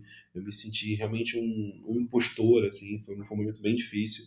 É, eu tinha casado, meu filho estava para nascer, e aí aquele momento você começa a se perguntar muitas coisas, né? Assim, cara, o que eu tô fazendo aqui, cara? Será que eu realmente eu não sou tão bom a ponto de conseguir fazer uma empresa dar certo? E, e aí tu começa a se questionar. E eu só consegui ficar um pouco mais tranquilo depois dessa decisão, porque eu comecei a documentar, não só já fazia isso muito bem, eu gosto muito de documentar as coisas, mas porque eu comecei a buscar números. Então, quando eu pesei a decisão de fechamento baseado em números, aí sim eu tirei o meu ego, tirei a minha vaidade da mesa, sabe? Então, mas foi muito difícil, cara. Foi, foi um momento que eu falo assim, nossa, muita gente se inspira em mim, muita gente assiste minhas palestras, muita gente lê meus artigos. Um, todo mês eu, eu escrevo um artigo, no, no, na época eu fazia isso, né? Todo mês eu escrevia um artigo no LinkedIn contando os aprendizados e os ganhos que a gente tinha feito na Bunny, para todo mundo saber. E agora eu vou ter que escrever um artigo falando que eu quebrei a empresa. Nossa, que, que, que doloroso foi isso. Mas aí depois que eu peguei os dados, eu falei, não, beleza, cara, você tá tomando a decisão certa, é isso mesmo, vamos fazer isso aí, vai doer agora, mas tem coisa boa esperando por você. E aí as coisas começaram a ficar mais tranquilas. Legal, né? Esse é, é um momento muito difícil, né? E eu acho que o principal é isso, especialmente para as pessoas que estão dispostas a colocar a cara tapa, né? Assim, a se expor e, e dividir, assim, compartilhar mais experiências e tudo mais eu acho que no final das contas elas são as que estão mais é, suscetíveis a se sentir mal, né? É, estão mais vulneráveis, de certa forma. Porque você está ali se expondo, colocando, e as pessoas começam a criar uma relação com você que às vezes, muitas vezes nem é saudável, né? Porque se a pessoa te. Ela olha para você de maneira cega, sem perceber as falhas também, é, isso pode também causar um problema, né? Para ela Sim, mesma. Verdade. E, e, enfim, acho que para quem tem essa capacidade e a disposição de se expor mais, eu acho que é importante que também consiga mostrar suas vulnerabilidades, talvez, né? Total. Acho que esse é, esse é, o ponto mais importante, porque as pessoas se colocam, que se colocam como é, invencíveis ou qualquer coisa, qualquer falha, qualquer problema que ela tiver que lidar e que, pessoas, e que for pública, né? É, ela vai ter muito mais dificuldade do que se ela já mostra ali quais são os defeitos que ela tem ou os problemas que ela está passando. Enfim, é uma coisa que eu, eu, tenho pensado muito a respeito. É verdade. Eu tenho lido um livro que fala exatamente sobre isso, né? Que é o poder da vulnerabilidade. E, e, e é exatamente isso, cara. Quando você se torna vulnerável, talvez você está inspirando mais gente do que quando você está se mostrando forte. É. É, cara, eu queria saber quais, qual foi ou quais foram, assim, até no máximo três, eu acho, é, livros que mais impactaram a sua vida? A Cultura da Participação. É, a Cultura da Participação é um livro que realmente eu amo, amo, amo, amo. É um livro que para mim abriu as portas assim, de eu voltar a ler livros técnicos. Um, ele conta histórias de como a, a, colaboração, como esses novos produtos que têm nascido na tecnologia, que você usa os usuários como crowdsourcing, vamos dizer assim, como esses produtos começaram a crescer. Ele fala sobre confiança, como é, é, você criar um produto baseado em confiança pode dar errado se você não tiver o um mínimo de vigilância. Ele conta o erro milkshake, que é um erro que foi criado pelo Clayton Christensen, que é o papa da inovação, e ele conta como um dos pesquisadores que atuavam para o Clayton, como é que ele descobriu esse milkshake mistake, né, esse erro milkshake, um, fazendo uma pesquisa de como melhorar as vendas do milkshake para o McDonald's. Então, ele realmente ele conta muitos causos, vamos dizer assim, e, e, é muito divertido, assim, porque realmente você vive aquelas histórias e você sempre tem um aprendizado técnico no final, assim, é incrível. Uh, então, a participação é um livro que eu gosto muito. Uh, Purple Cow, eu gosto, é um livro também que mostra Seth Godin, que mostra como se diferenciar e ele tem uma pegada tão leve, mas ao mesmo tempo ele mostra como você se diferencia, como você se diferencia uh, dos normais, assim. E isso para mim é interessante porque eu começo a misturar uh, o Porpocal com uma matriz que eu uso em MVP, que é o Time to MVP, que é o tempo para você fazer um MVP, é, comparado com, a outra, com outro eixo, né, que seria a differentiation, que é como você vai se diferenciar no mercado. Então, eu tento pegar muita teoria do Seth Godin, que é um ótimo cara de marketing, e tento jogar isso para produto, porque no fim das contas, produto é uma das formas de diferenciação. Então, é um livro muito bom uh, de posicionamento e diferenciação para o mercado. Um terceiro livro que eu gosto, cara, eu gosto muito, eu leio muita coisa, então, uh, deixa eu pegar um livro que eu, ah, um livro que eu gosto muito e acho que muito bom para product managers é Outliers do um, Malcolm Gladwell. Um, cara, é um, é um, livro muito, muito legal de ler, também é com histórias. e ele conta de outliers, ele conta como ele consegue, de uma forma bem analítica, ele usa pesquisa, ele usa estatística para poder descobrir, conseguir confirmar ou refutar histórias assim. Então ele conta histórias, por exemplo, uh, vou contar um, vou fazer um spoiler de uma só, é, que ele que ele conta, uh, ele consegue descobrir porque os jovens que mais dão certo num esporte, acho que era hockey, eu acho, uh, tem que nascer no primeiro trimestre do ano, sabe? Que se teu filho provavelmente nascer em novembro, é, teu filho não vai dar certo no hockey. A tu, todos os indicadores são contra teu filho dar certo no hockey, sabe? Caraca, isso é incrível. Isso, é, isso é incrível, assim, é, é, realmente é um livro muito gostoso. E aí o cara fala isso, tipo, ele começa a mostrar o porquê. Então ele faz uma análise de todos os adolescentes que começaram a entrar em times é, é, júniores, né, de hockey, e ele vê a idade, ele vê os dias de nascimento e ele vê os meses. E através dos meses ele consegue fazer esse levantamento estatístico e ele tenta entender o motivo por trás dos meses. Então, no fim das contas, ele descobre que ah, quando você abre uma temporada, aquelas pessoas que entraram em janeiro elas têm um ano, elas têm um ano para poder elas crescerem e, e, ganhar massa muscular. E a gente sabe que lá com os 13, 14 anos, cara, a tua mudança corporal em um ano é absurda. Então, quem, quem nasce no final do ano e vai fazer o 14 anos, vamos supor que com 14 anos você pode entrar no time, eu não vou lembrar dos, dos, dos anos específicos. Se você nasce em novembro, você, quando você entrar em novembro, lá que você fez 14 anos, agora você pode entrar no time, aquele cara que fez o aniversário em janeiro, ele já está na sua frente há muitos meses. Então já está com um corpo diferente, com a prática diferente, com a altura diferente. Então ele ganha todas as vantagens físicas em cima de você. Então é isso que ele mostra, entendeu? Ele consegue provar essas coisas e ele te ajuda muito a você ter esse pensamento analítico que é vital para um product manager assim. Então é um livro muito bom para quem quer entrar nessa área de produto. Legal, cara. Já estou curioso com os três. o, Seth eu conheço, né? Eu tô, eu tô com ele aqui, inclusive, para ler. Eu já li alguns livros dele, porque ele, porra, é, certo é amor, né, cara? Ele é incrível, ele é incrível, ele é incrível. Mas eu nunca li o Purple Cult, aqui tá, como, na, tá na lista, né? E como é que você faz, cara, para selecionar o que você vai ler? E eu queria saber se você abandona livro no meio também. Legal, ótima pergunta. Eu geralmente eu baixo em lote, então eu vou comprando livros baixando livros em lote. Uh, eu antigamente eu lia um livro de cada vez, até um dia que eu conversei com um cara chamado Lud Radfar, não sei se você conhece ele. Uh, Lud, Luli Radfar, ele é lá, lá, lá do, de São Paulo. Ah. Ele é um PhD, é um, é um gênio, é um gênio, um cara que eu, que eu amo e admiro muito aqui no Brasil. E ele, ele trabalha muito com essa questão de futurismo, sabe? Ele é um, ele é brilhante. Quem já viu a palestra desse cara sabe que ele é brilhante.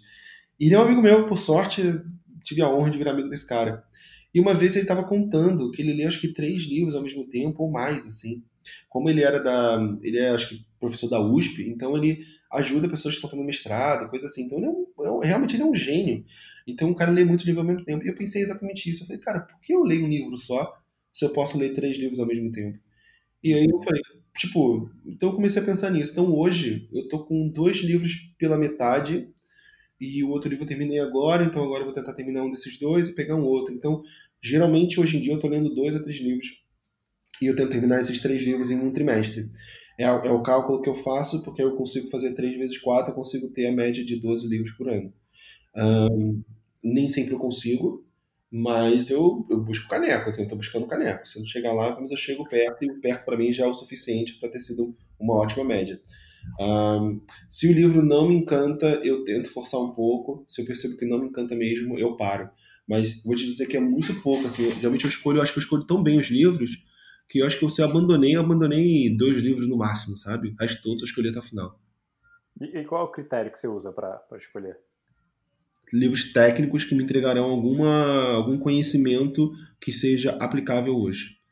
Eu não pego, eu não leio livro de história, por exemplo, não leio, não gosto, não gosto de livro de história, prefiro filme. Uh, eu só leio livro técnico. Mas quando eu falo livro técnico, não quer dizer que é livro sobre a minha área de produto. Pode ser livro sobre algo que vai me ajudar a ser um profissional melhor. Então, por exemplo, existe um livro que eu acho muito legal, que é How to Lie with Statistics, que é uh, Como Mentir com as Estatísticas, que é um livro muito engraçado. É um livro muito engraçado. Um, e é só o cara, tipo, usando os dados e mostrar como é que ele pode manipular as informações, assim. Tem um outro livro também que é muito engraçado, que é What If, que é tipo IC. E o cara é muito louco, assim. O cara fala, nossa, se alguém lançar uma bola com, com velocidade é, supersônica, o que aconteceria se você conseguir ter um bastão e conseguir rebater essa bola? E aí ele começa a fazer toda uma análise de, de, pô, de força, de potência, de radiação. O cara usa realmente dados para poder comprovar uma coisa totalmente esdrúxula, assim. É, então, é muito engraçado, assim. Cara, tem uma deles, tem uma dele que ele fala assim: é, você consegue existe alguma arma no mundo que você conseguiria apontar para baixo que faria você levitar, que faria você, tipo, se, se, se, projetar no céu? E aí ele começa a dizer as armas, dizer o coice, dizer, tipo, como é que você seguraria, qual a potência da bala, como é que, qual o impacto que isso geraria para você de volta, né? O kickback, é, projetando-se para o chão.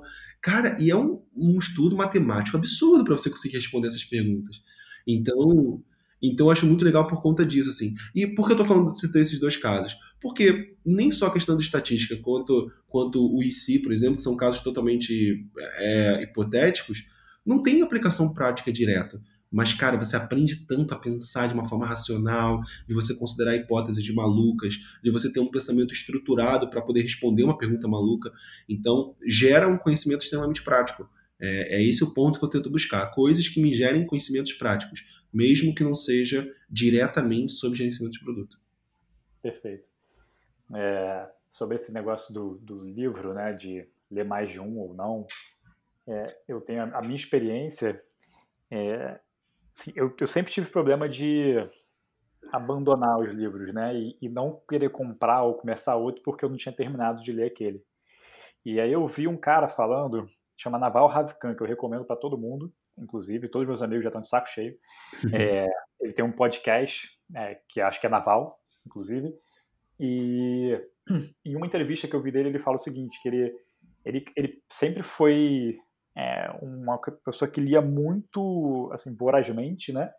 Desde moleque, ele cresceu em bibliotecas públicas, e ele parou, ele percebeu que ele parou, perdeu o interesse em ler. E ele começou a tentar se entender, é, né, tentar entender o motivo daquele, da, da falta de interesse. E ele percebeu que é, foi quando ele começou a colocar textos de blog e tweet, o Twitter, né, na uhum. vida dele. Porque ele começou a ter snacks de dopamina, como ele mesmo fala, e ele achava que ele estava informado. E, e aí o que ele fez, é, ele começou a mudar a forma como ele enxergava os livros. Ele começou a enxergar os livros como textos de blog, ou seja, ele não tem nenhum apego àquilo ali. É, e aí ele começou a falar assim, cara, se eu, eu, pego um livro, às vezes eu começo da metade e às vezes não, às vezes eu começo do início, enfim, eu não tenho essa coisa de, ah, tem que ler ele inteiro certinho. Eu começo de onde eu quiser. Se ele me interessar, eu continuo lendo, se não, eu paro, pego o outro e começo a ler. E quando ele falou isso, eu, eu fiz uma outra analogia ainda. Eu falei, cara, engraçado, as pessoas não têm esse apego a séries e filmes, por exemplo. Algumas até têm, né? Mas assim, menos hoje em dia, com Netflix, com todos é, esses plataformas, você tá vendo uma série, se ela tá um saco, você pula pra próxima, sabe? Você não vai ficar ali, tipo, ah, se torturando e. ah, não, já comecei a assistir vou até o final. é verdade, é bem verdade isso, é bem verdade. E depois que eu comecei a encarar os livros dessa forma, cara, eu comecei a ler tanto, é, é, assim, tipo, mudou a minha, minha, minha relação com, com os livros mesmo, e eu voltei a ler, finalmente, sabe? Tipo, depois de, sei lá, uns dois anos que eu fiquei bem encalhado, assim, com os três livros que eu não conseguia terminar, sabe? E eu voltei a ler. Então, é uma dica que eu dou aí pra galera, quem tiver empacado que nem eu, pode. uma, uma, coisa que me ajudou muito, é, são duas coisas, na verdade, que me ajudaram muito. Uma coisa, é, o Kindle realmente me ajudou muito a voltar a ler, assim, muito. Por quê? Não é nem pela facilidade de segurar, nada disso. É, pela, é por poder marcar as frases. Porque eu sempre tive essa coisa de violar o livro. Então, eu nunca fui de escrever, rabiscar, anotar no livro. Eu nunca consegui fazer isso. Sempre me senti mal. Eu sempre achei que eu podia entregar para outra pessoa esse livro, não sei, nunca fiz. Uh, agora, o Kindle, ele, essa marcação de poder marcar um parágrafo, marcar um texto, me faz gerar um bloco de notas gigantesco sobre cada livro que eu pego. Então, isso para quem produz conteúdo, que é a segunda, a segunda coisa, me ajuda muito, que eu, pô, eu, eu transformo os aprendizados do livro em aprendizado para as pessoas que me seguem. Então, um livro me dá a oportunidade de 10, 15 artigos, entendeu? Isso é muito bom. É, então, eu, eu valorizo muito que o livro, para mim, é uma fonte de conhecimento para eu adaptar com a minha vida, com a minha parte empírica e tentar entregar essa coisa nova para as pessoas. Então, nesse ponto, o livro para mim tem uma ótima aplicabilidade, vamos dizer assim, prática, sabe? Sim. Não, perfeito. E, e pô, é, é, essa coisa de você poder exportar as notas e as coisas que você marcou no Kindle, cara, é tão maravilhoso, é impressionante. É lindo. É. É uma pasta só com, com todas as marcações e notas que eu tenho, cara. É. Nesse momento eu tô fazendo um coraçãozinho com a mão, assim, pro Kindle. bom, cara. É, deixa eu te perguntar. Quem é a pessoa que você mais admira e por quê? Bom, a pessoa que eu mais admiro é meu avô. Eu não realmente é, é a pessoa que eu mais mais fez parte da minha vida para eu me tornar quem eu me tornei. Ah, meu avô, ele hoje deve estar com uns 85, sei lá. É, é uma pessoa que a vida dele sempre foi um cara, ele é um cara militar, meu avô era um cara militar, é um cara que sempre foi o primeiro, segundo da, da, das escolas que ele passou, é, federal de química e tudo mais, é químico de, foi químico de refrigerante famoso, ah, rodou o mundo todo é, sendo um dos times responsáveis pela criação do, dos refrigerantes mais famosos, um dos refrigerantes mais famosos que tem no mundo, que foi o Crush, até hoje é presente em vários países, Estados Unidos, por exemplo, Brasil também já foi, não sei se o Brasil ainda é. Uh, então, eu sempre tive muito próximo de mim, assim, uma pessoa extremamente inteligente, claramente uma das pessoas mais inteligentes que eu já conheci na minha vida, se não a mais. Um, e ao mesmo tempo uma pessoa criativa. Olha que loucura, né? Então ele, ele, é extremamente técnico, porque é químico, e ao mesmo tempo ele tinha a habilidade de inventar refrigerante. Ele, ele inventava bebidas e trazia para nossa casa. Então ele trazia, olha, queria refrigerante de framboesa, provem e me diz o que vocês acham. É, olha, queria refrigerante de banana, olha aqui, vê o que vocês acham. Cara, então imagina a ideia de um cara que é extremamente técnico, ter a criatividade de poder inventar coisas e trazer para a própria família de São Paulo que ele trazia para cá para o Rio, para poder a gente abrir, experimentar e dizer para ele o que, que, a gente achava. Isso é, é, Cara, isso é produto, cara. Isso é totalmente produto, sabe? Tipo, ele não sabe disso, mas eu sabia que era produto. Então isso me inspirou muito a eu me tornar a pessoa que eu sou hoje. Uh, outras duas coisas que tinham nele que também fazem assim ele ser uma pessoa é, incrível para mim. A primeira deles, sem ser essa questão de ser químico, é que meu avô sempre foi muito tecnológico. Então, assim que teve computador no Brasil, meu, meu, meu avô comprou, acho que era 92 isso, 93, sei lá. E assim que liberou a primeira forma de ter internet no Brasil, meu avô já tinha. O meu tio, que é filho do meu avô, irmão da minha mãe, ele trabalhou com tecnologia e trabalha com tecnologia até hoje. Então ele trabalhou muito com parte de banco de dados e tal, e coisas mais antigas, trabalhou na IBM. Então eu, eu ia para casa dos meus avós para poder tipo ter a relação com meu tio, que na época eu morava com meus avós ainda, e com meu avô. Então, quando eu comecei a trabalhar, quando eu comecei a ganhar dinheiro fazendo site, eu não tinha computador em casa. Eu ia para meus avós para fazer os sites né, no computador do meu tio, entendeu? Meu avô comprava os melhores CDs que tinham em revistas com softwares para poder usar. Então, é, é, isso para mim foi muito importante. Assim. Você tem uma pessoa extremamente inteligente, extremamente na frente do tempo dele. É claro, muito teimoso, tem todos os defeitos, como qualquer pessoa que vai ficando mais velha ou militar, assim. Uh, mas, assim, é realmente uma pessoa que eu me inspirei muito para me tornar quem eu sou. A cada dia que passa, eu me vejo mais próximo do que ele, do que ele é, assim. E eu também fico muito orgulhoso, assim. Além de ser uma pessoa extremamente do bem, assim, sempre disposta a ajudar os outros. Me ajudou muito quando precisei, quando tive vários problemas pessoais. Ele foi super importante para mim também. Então é meu ídolo disparado, cara. Ninguém que eu conheço no mundo, na, história da face da Terra, vai chegar perto da inspiração que eu tenho com meu avô. Legal, cara.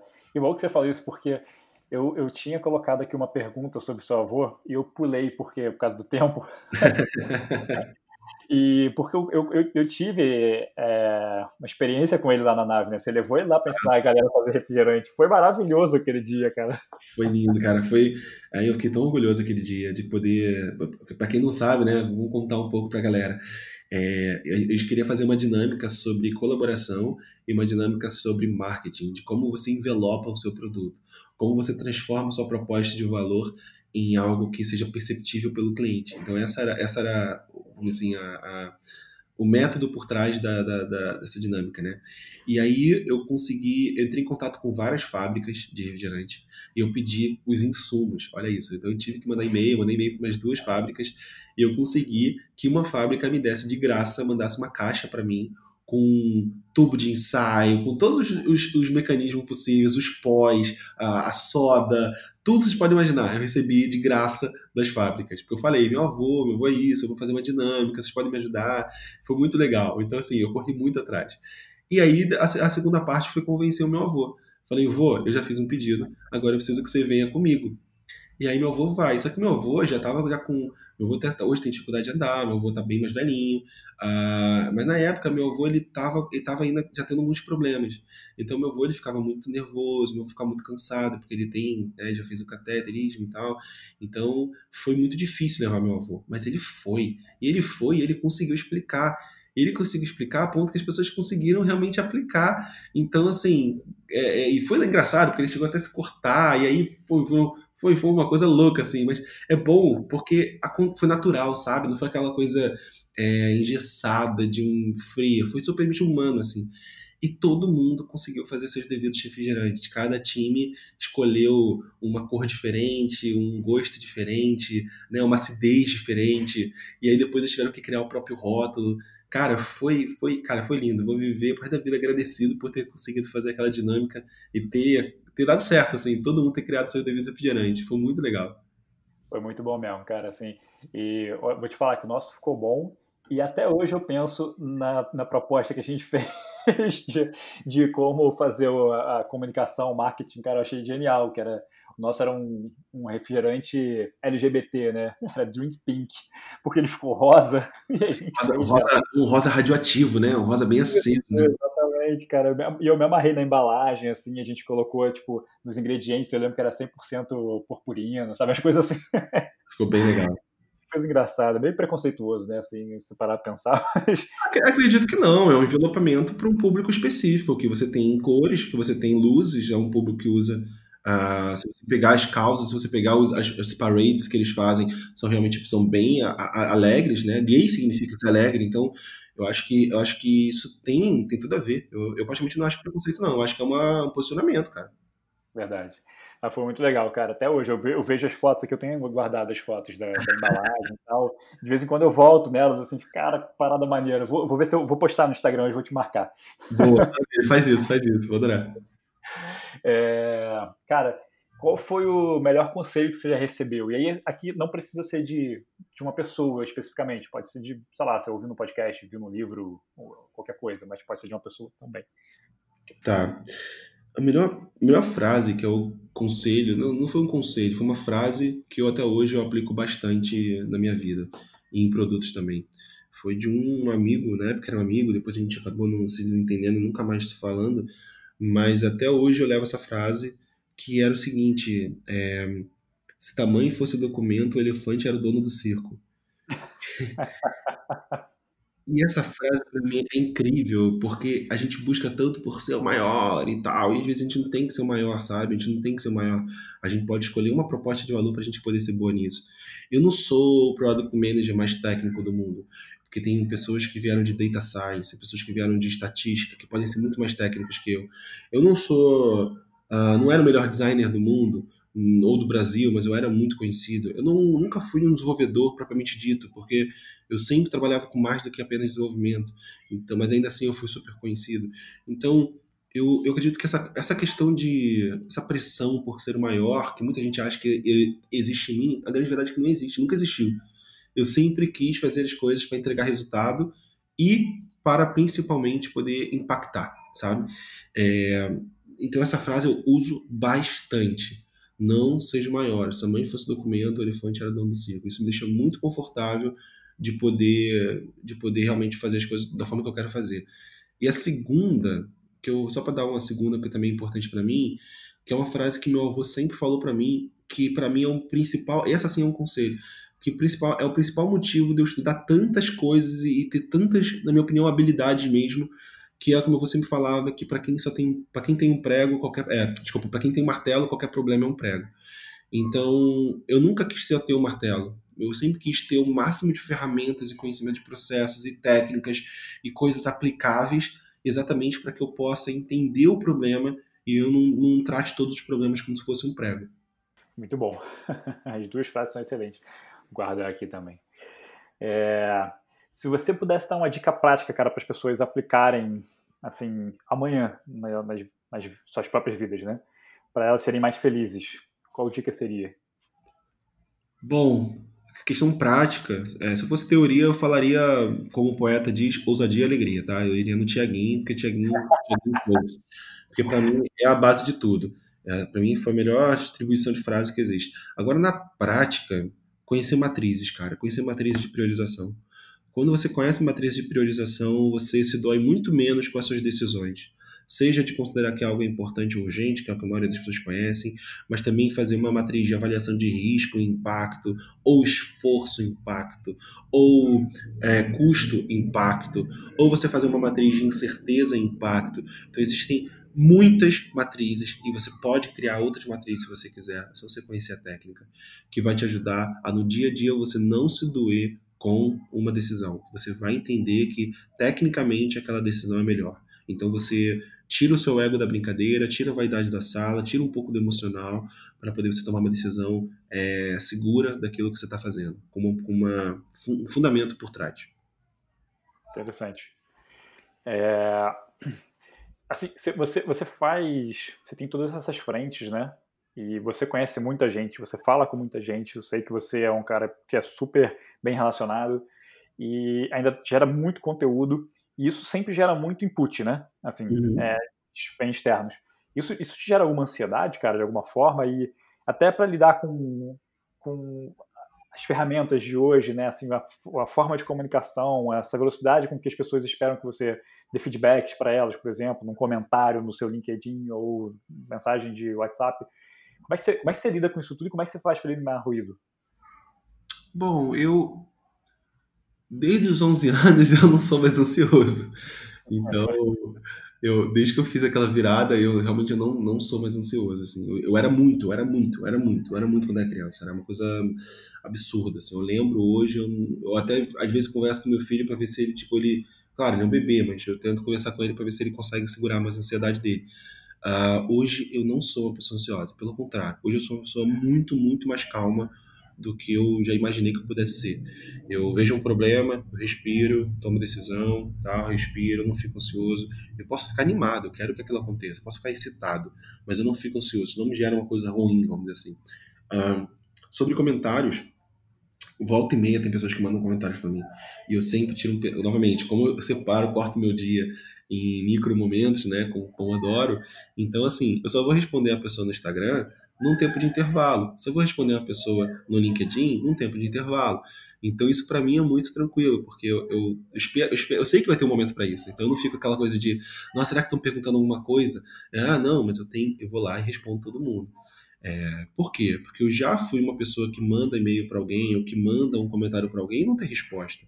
E eu ficava muito triste, assim, nossa, essa pessoa, por que a pessoa não responde, sabe? Por que, que custa? Então eu tenho muito isso para mim, de tem que responder sim todo mundo. A pessoa ela tirou um tempo dela para mandar uma mensagem para você. Então você pode se dar o luxo de você responder aquela pessoa sim. Ah, a única coisa que hoje em dia eu tenho, eu tenho sido um pouco menos amoroso, vamos dizer assim, é quando eu vejo um comentário da pessoa preguiçoso. Então, se eu, Tem vários, né? Nossa, isso, isso realmente tem me incomodado. Isso aconteceu várias vezes agora no LinkedIn, por exemplo. Eu mandei um post dizendo: olha, se você trabalha com produto e foi impactado pelo Covid, foi demitido, tá precisando. Então, manda uma mensagem para mim, que eu possa olhar o teu, o teu LinkedIn, te ajudar com algumas sugestões de melhoria. Se eu achar que alguma coisa né, na sua vida que eu possa te ajudar de outra forma, talvez eu possa te dar uma mentoria de meia hora de graça. Se por acaso um, o meu curso fizer sentido para te ajudar nesse momento, eu posso te dar o meu curso de graça. Eu dei para sete pessoas, eu dei mentoria, eu ajudei 45 pessoas respondendo e ajudando a ver, a ver o LinkedIn delas. Então eu fiz isso. Só que ainda assim apareceram umas três, quatro pessoas que falavam assim: Olá, Bernardo. Já começou porque, pô, se eu estou oferecendo ajuda, escreve o nome corretamente, né? Já começa, já começa por aí. É o mínimo, cara. Tá, a pessoa está te dando uma ajuda de graça. O mínimo que você tem que fazer é acertar o nome da pessoa, cara. O mínimo. E muita é. gente falando assim.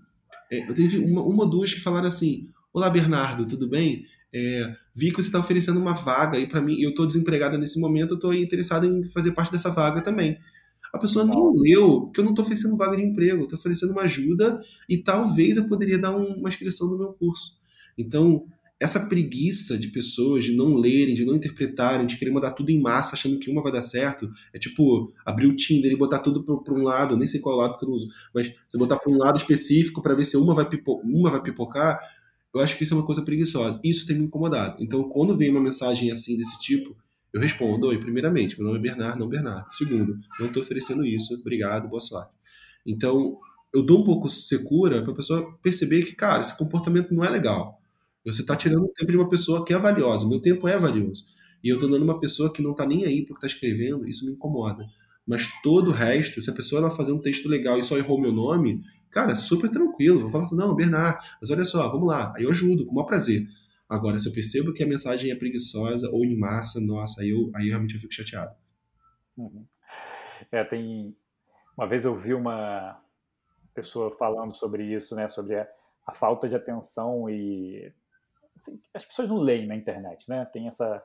Já, tem, já existe essa cultura e todo, já tá, todo mundo já sabe disso, de certa forma. Mas aí o cara botou um exemplo, assim, do tipo, ele falou assim, é, se eu coloco na, na, no, nas minhas redes sociais, estou vendendo bolo de cenoura. É, a fatia custa cinco reais para comprar, me mande um, é, uma mensagem no WhatsApp tal. As pessoas perguntam, tá vendendo o quê? O bolo é de quê? Quanto custa? Como é que faz para comprar? Exatamente isso. É exatamente Cara, isso. É surreal, assim, é impressionante. Mas, enfim, é, são ossos do ofício, né? Acho que a gente já sabe é. que vai, isso não tem jeito. O que, eu, o que eu penso assim é, se tem 100 pessoas e duas são preguiçosas, cara, 98 eu vou ter ajudado, então eu já fico super feliz. Verdade, é uma boa métrica. E você tem algum hábito em comum ou assim estranho para as pessoas, né? Tipo, para quem olha de fora que você ama? Rapaz, eu tenho muitas manias, né? Eu acho que eu sou uma pessoa cheia de manias, cara. Difícil, não sei. Eu tenho o hábito antes de entrar no palco, sempre tive, de preparação, de, de, de, de fazer beatbox, de, eu uso beatbox para poder aquecer a boca. É, eu sempre vou. Eu vou fazer umas brincadeiras assim. E, e, eu começo a falar, eu repeti algumas frases no começo, depois eu fui trocando as frases. Hoje em dia eu faço um pouco de beatbox para poder aquecer e no final eu repito uma frase que foi de um evento bem importante que que, que falaram para mim antes de eu entrar no palco e fez eu entrar no palco com muito mais propriedade. Uh, foi em 2013, eu acho. E aí eu, eu até hoje eu uso essa frase antes de eu subir no palco, assim, que é que foi um, foi um evento bem difícil, com uma plateia que estava bem agressiva um, e com todas as palestras que estavam acontecendo, sabe? E aí a pessoa que entrou antes, que inclusive é um grande amigo meu, que hoje, é, hoje é meu chefe, hoje é meu diretor, é, que, ele, que era a vez dele e ele ser o primeiro a pegar essa plateia muito difícil. Assim. Então a gente estava conversando muito, porque logo depois dele seria eu. Então a gente estava conversando muito sobre, cara, como é que a gente vai fazer para quebrar essa galera. E a gente começou a falar, cara, vamos ser nós mesmos, a gente é muito bom, a gente não pode se comparar com as outras palestras, a gente é muito bom, a gente vai mandar bem. Então a gente começou a meio que se dar força um pro outro. E antes dele se levantar da cadeira para subir no palco, ele falou assim, cara, só depende da gente. E eu fiquei pensando nisso locus externo e locus interno, né? Quantas vezes a gente coloca a culpa nos outros? Ai, porque a plateia tá isso, ah, porque o evento tá isso, ah, porque hoje tá assim, ai, porque a internet. E, e no fim das contas eu falei, cara, é isso. Só depende da gente. Se a gente fizer um trabalho bom, não tem plateia que não vai gostar.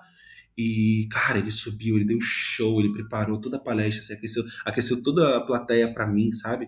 E aí, quando veio a minha. Porque eu estava lá substituindo o cara mais esperado do evento, que era um gringo, que não conseguiu chegar.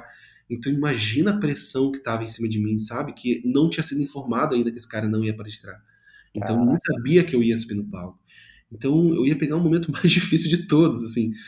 E aí foi lindo, cara. Eu entrei, eu brinquei que eu já, cheguei entrei brincando no palco e a galera chorou de rir. E eu comecei a botar, conectar uma, uma piada atrás da outra. Eu vi que a galera foi comprando todas as piadas e eu falei, pronto, o público tá na minha mão. Em, em menos de dois minutos, eu já tinha um público na minha mão, cara. E aí eu dei a, a, palestra toda aí de 40, 50 minutos, foi incrível, foi um marco. Até hoje tem gente que me para e fala, aquela palestra foi a melhor palestra da minha vida. E aí, eu, e aí toda vez eu faço isso, toda vez que eu vou subir no palco, eu viro e falo, cara, só depende da gente, vambora. E aí eu fico, eu entro no palco, eu entro, eu piso no palco com propriedade, eu não piso no palco com medo, sabe? Eu, eu, o que o pessoal fala no teatro que é jogar rede. eu jogo a rede. Hoje eu tenho formação de palhaço, hoje eu tenho formação de improviso. Eu fiz isso para poder eu ganhar novas habilidades, eu gosto de ganhar novas habilidades. Mas até antes de eu fazer esses dois cursos, eu já tinha essa coisa. Eu pisava no palco sem medo nenhum. Pisava no palco, cara, para matar, sabe? Eu pisava no palco já com olhos de lince, com a faca nos dentes, para poder olhar ali a plateia e mudar a vida deles. Então, essa frase para mim foi realmente é, é um, é um hábito que eu faço e que realmente mudou minha percepção de como encarar um palco. Legal. É, na verdade, eu acho que esse, esse dá para fazer todo dia, né? Acordou, antes de botar o palco no. de pisar no palco da vida, já fala, né, cara? Só depende de você. Super aplicável, super aplicável. Eu, eu realmente acho que hoje eu tenho muito pouco de culpar os outros. Assim, eu gosto muito de assumir as responsabilidades. Até sobre coisas que eu não fiz. Eu gosto de assumir porque é isso. Eu prefiro assumir porque eu posso. Eu lido com isso muito bem. Então, para mim tá ok. Uh, mas essa questão realmente, esse hábito de palco me ajudou muito. Aí eu, aí eu cara, não tem medo, sabe? Quanto maior a plateia, eu fico mais feliz, sabe? Fico mais empolgado, fico zero, zero com medo, zero treme a perna, zero frio na barriga. Eu fico só assim, cara, o que eu vou fazer para mudar a vida dessa galera? O que, que eu vou fazer de novo? O que, que eu vou. Como é que eu vou empolgar essa galera? Eu fico empolgado para isso, sabe? Não fico mais preocupado se vai dar certo, se não vai dar certo. Não, hoje, hoje é zero, tenho zero, zero isso. Legal, cara. Bom, acho que é um bom lugar aqui para a gente encerrar né, essa mensagem aí para a galera. Só depende de você, só depende da gente. Eu acho que, cara, eu concordo plenamente, assim, é, tá muito alinhado com o, que eu, com o que eu acredito e como eu toco a minha vida também. Embora eu tenha passado por momentos em que eu achava que eu tinha que culpar os outros. É, acho que talvez isso tenha me feito aprender a. Todos nós, meus amigos. Todos nós, todos nós. Então acho que é um bom lugar. Aí, cara, só para terminar, é, onde que as pessoas podem te encontrar? Você já falou do LinkedIn, Instagram, onde mais você está? É, quer passar aí os, os arrobas? As pessoas te encontrarem? Tudo, tudo meu é arroba Bernard Luna, então você pode entrar no uh, Tinder, não, não, Tinder não. Você pode entrar no Instagram, você pode entrar no LinkedIn, você pode uh, entrar no meu site, uh, bernardluna.com.br, tudo meu você vai encontrar por lá a minha newsletter, bernardiluna.com.br barra newsletter, você vai encontrar. Se você procurar no meu podcast no Spotify, você vai achar em, lá como podcast de Luna. Então, tudo meu é Bernard Luna, é só encontrar, manda uma mensagem para mim, se eu puder te ajudar de alguma forma, ou quiser dar um feedback de como foi é, essa gravação desse podcast, como é que te tocou isso, vai ser também legal de ouvir. Mas é, podem mandar mensagem para mim que eu sou super receptivo. Maravilha, Bernard, cara, foi um prazerzaço mesmo bater esse papo contigo. Sensacional, cara. Sempre bom. Eu tava com saudade de falar com você. Vamos ver se a gente consegue marcar com mais vezes, mais, mais frequência agora. Adorei, cara. Obrigado pelo convite. Fiquei super feliz que a gente conseguiu fazer isso super rápido. E também foi um prazer conversar com você de novo, cara. Eu acho que você é um cara muito, muito incrível. Assim. Acho que você é legal demais a gente poder fazer isso mais vezes.